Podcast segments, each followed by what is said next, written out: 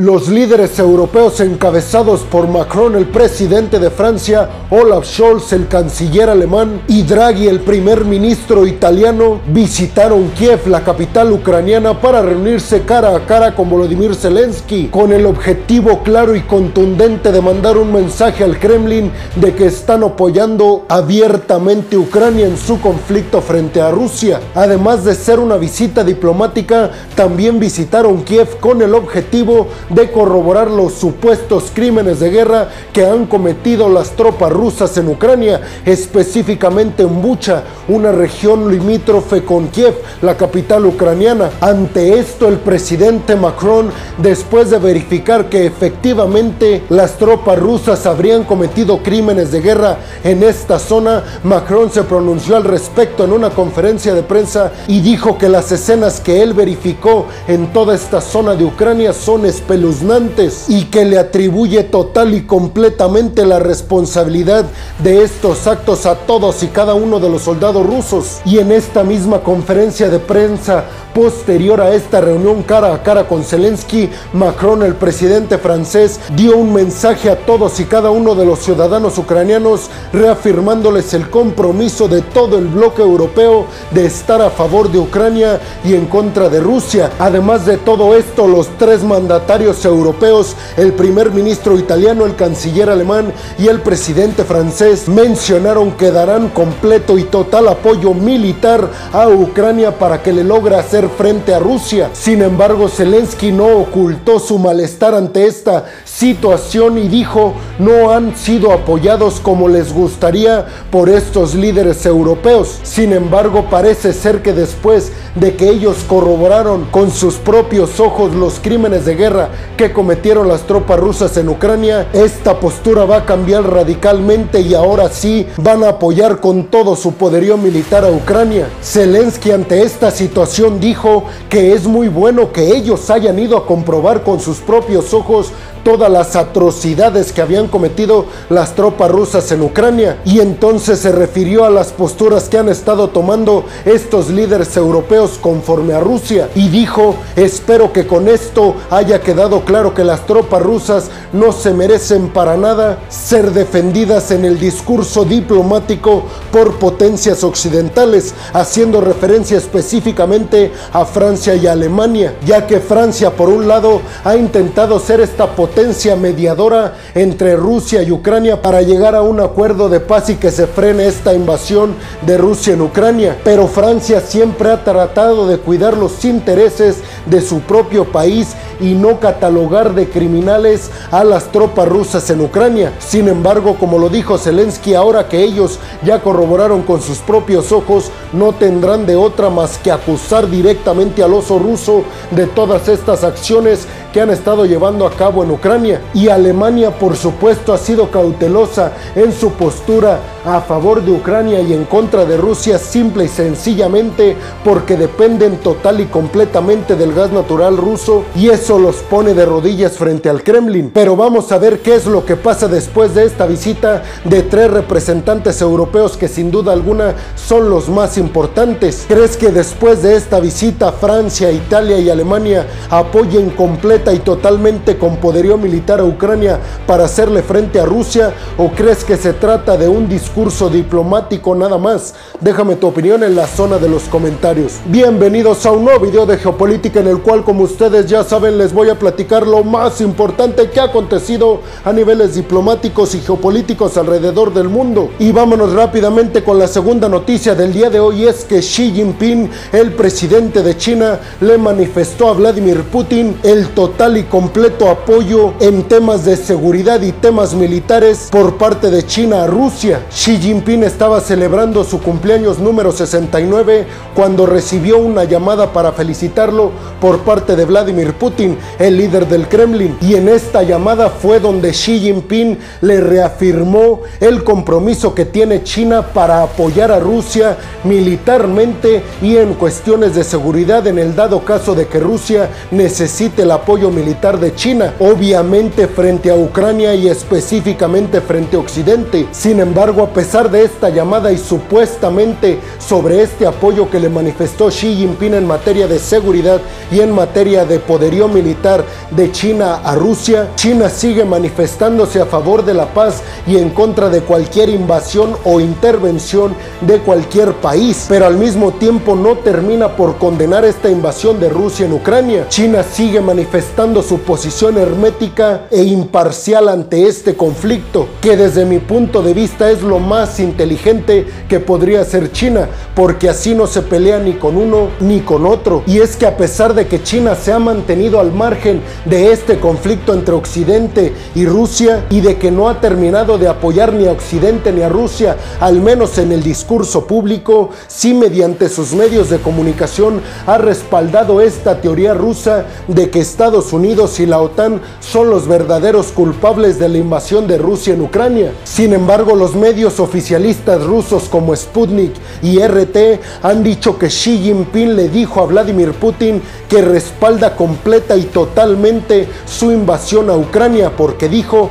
si es verdad que representaba un peligro para la seguridad nacional de Rusia estos supuestos grupos nacionalistas ucranianos que intentaban acabar con todo el pasado ruso en Ucrania. Y el tema económico, por supuesto que fue uno de los más importantes que hablaron en esta llamada telefónica Xi Jinping y Vladimir Putin y acordaron la ampliación de su cooperación en temas energéticos, financieros, de manufactura y de otras áreas. Y aunque en el discurso público parece ser que China está muy a favor de Rusia, no se crean esa versión. China no es amigo de nadie, únicamente les interesa el beneficio propio. No por nada la política exterior China se considera la más hermética a nivel mundial. Es decir, que es muy difícil de comprender de qué lado está y de qué lado no está. Y es que hay que decir que China no está dispuesta a pelearse ni con Estados Unidos ni en general con todo Occidente, específicamente con el bloque europeo,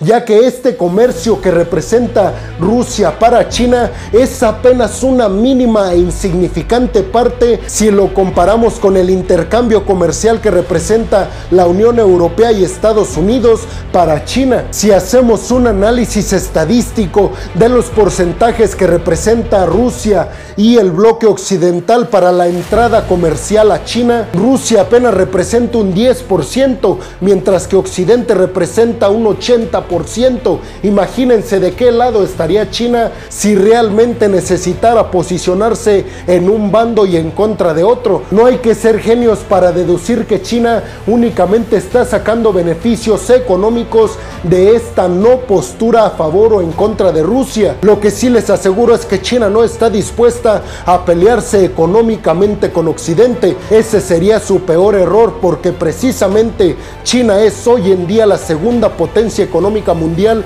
gracias a este intercambio que tiene con la Unión Europea y con Estados Unidos. Y vámonos rápidamente con la tercera noticia del día de hoy y es que desde el Kremlin dicen que las relaciones entre Rusia y Estados Unidos están en un punto crítico, tal vez en el punto crítico más alto después de la disolución de la Unión Soviética. Y desde el Kremlin manifestaron su preocupación en el dado caso de que se llegue a un enfrentamiento directo entre estos dos países, que acuérdense que son los países que tienen el mayor poderío militar en el mundo. Y es que en una entrevista que le hicieron al portavoz del Kremlin, este dijo que ve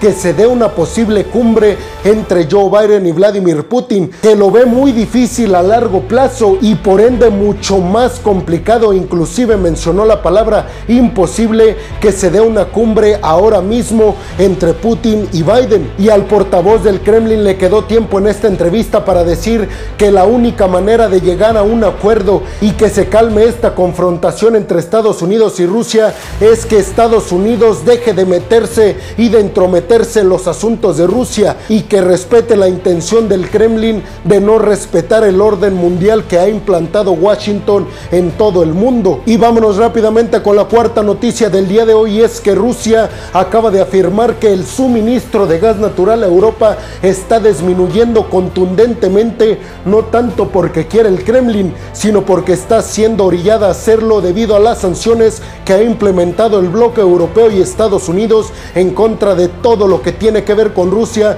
pero específicamente con Gazprom, la gasera rusa. Y es que anteriormente a las sanciones occidentales frente a Rusia, Gazprom, la gasera del Kremlin, suministraba, escuchen bien, casi 167 millones de metros cúbicos de gas natural diariamente a Europa, mientras que hoy en día ya solo son 67 millones de metros cúbicos diarios de gas natural que exporta Rusia a Europa, es decir, 100 millones de metros cúbicos menos diariamente. Por eso la alza de precios estrepitosa que está viviendo Europa en estos momentos con el gas natural. Sin embargo, Gazprom, la gasera rusa, dijo que no hay solución, al menos en este momento, a esta problemática, porque dijo, debido a las sanciones, Rusia no puede incrementar sus exportaciones a Europa. Y vámonos rápidamente con la quinta noticia del día de hoy, y es que desde Ucrania dicen que el principal objetivo que tienen las tropas ucranianas es el puente de Crimea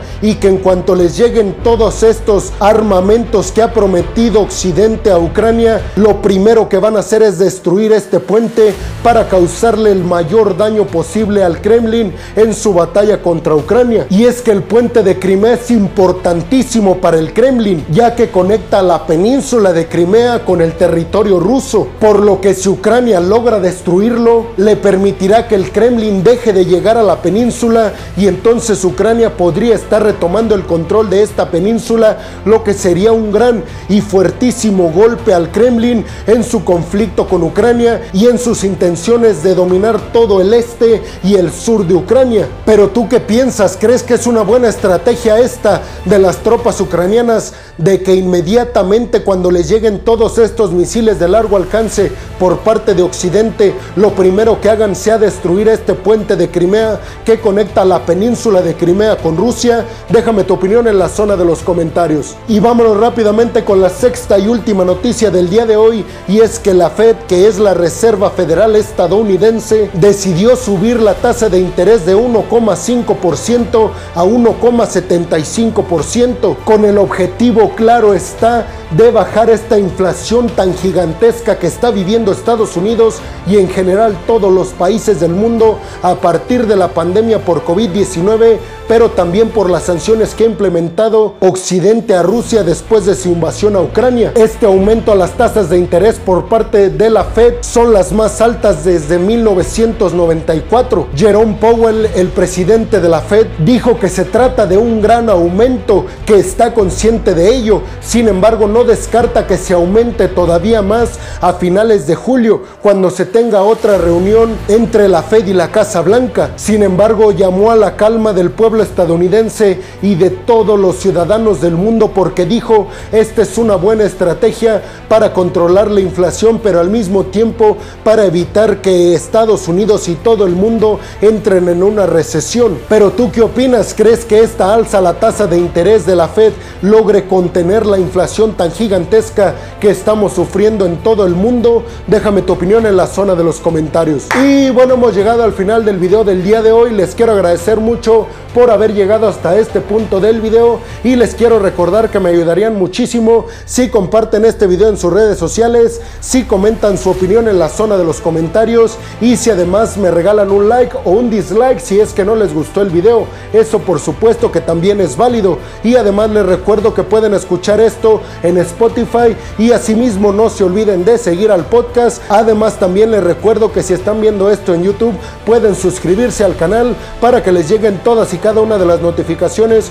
cuando subo un video nuevo de geopolítica y de otras cuestiones a mi canal. Como siempre lo hago, les quiero agradecer mucho porque este proyecto única y sencillamente es gracias al apoyo de todas y de todos ustedes. Así que muchas, pero muchas gracias. Sin más por el momento, peregrinos, nos vemos en el siguiente video de geopolítica. Hasta la próxima.